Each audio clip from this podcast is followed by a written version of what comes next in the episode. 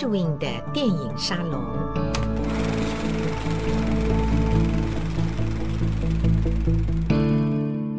欢迎光临 Edwin 的电影沙龙。上一集的电影沙龙跟大家聊到了奥黛丽·赫本以及她名满全球的《罗马假期》。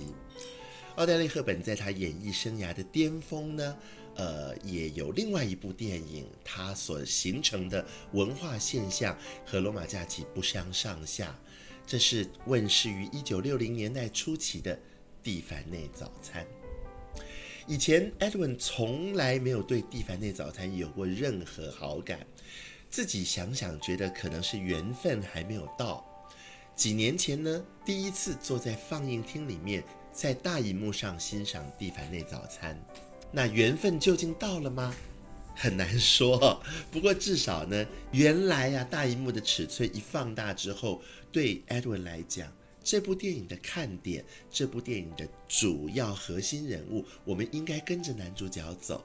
他成为一个贴切的说书人，带着他的观察视角，让我们看到纽约这个传奇的大都市里面有。奥黛丽·赫本所扮演的荷莉这个角色，这么一个既平凡又传奇的人物。荷莉这个角色，她需要有一种 out of this world 这种几乎不食人间烟火，但是她又做的是最红尘的事情。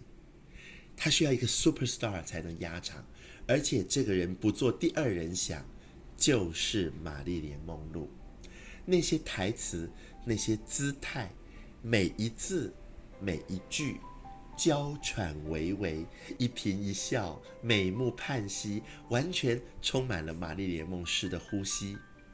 根据我们手上的资料查到，当年原著小说作者 Truman Capote。的的确确，在卖掉小说电影版权的时候，特别和电影公司强调，一定要找玛丽莲梦露来主演，而且电影公司也真的去邀请了玛丽莲梦露。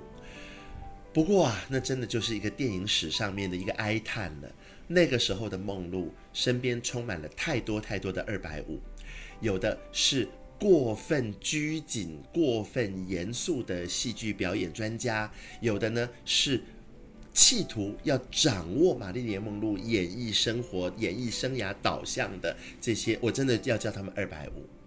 那这些奇奇怪怪的声音，让玛丽莲梦露把荷莉这个角色活生生给推掉了。电影公司没有了梦露，兜了一大圈，最后用了赫本。对于荷莉这个角色来讲啊，Edwin 曾经跟朋友举一个例子，就像这个角色应该用。黑色来勾画，使之突出于背景之上的人物，在没有黑色颜料的前提之下，创作者使出大绝招。我用白色，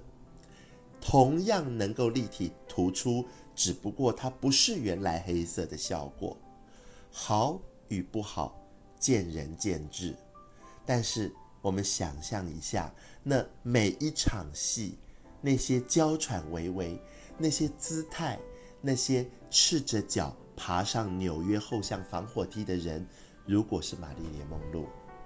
如果躺在窗前轻拨着吉他，吟唱着《Moon River Wider Than a Mile》的少女是玛丽莲梦露；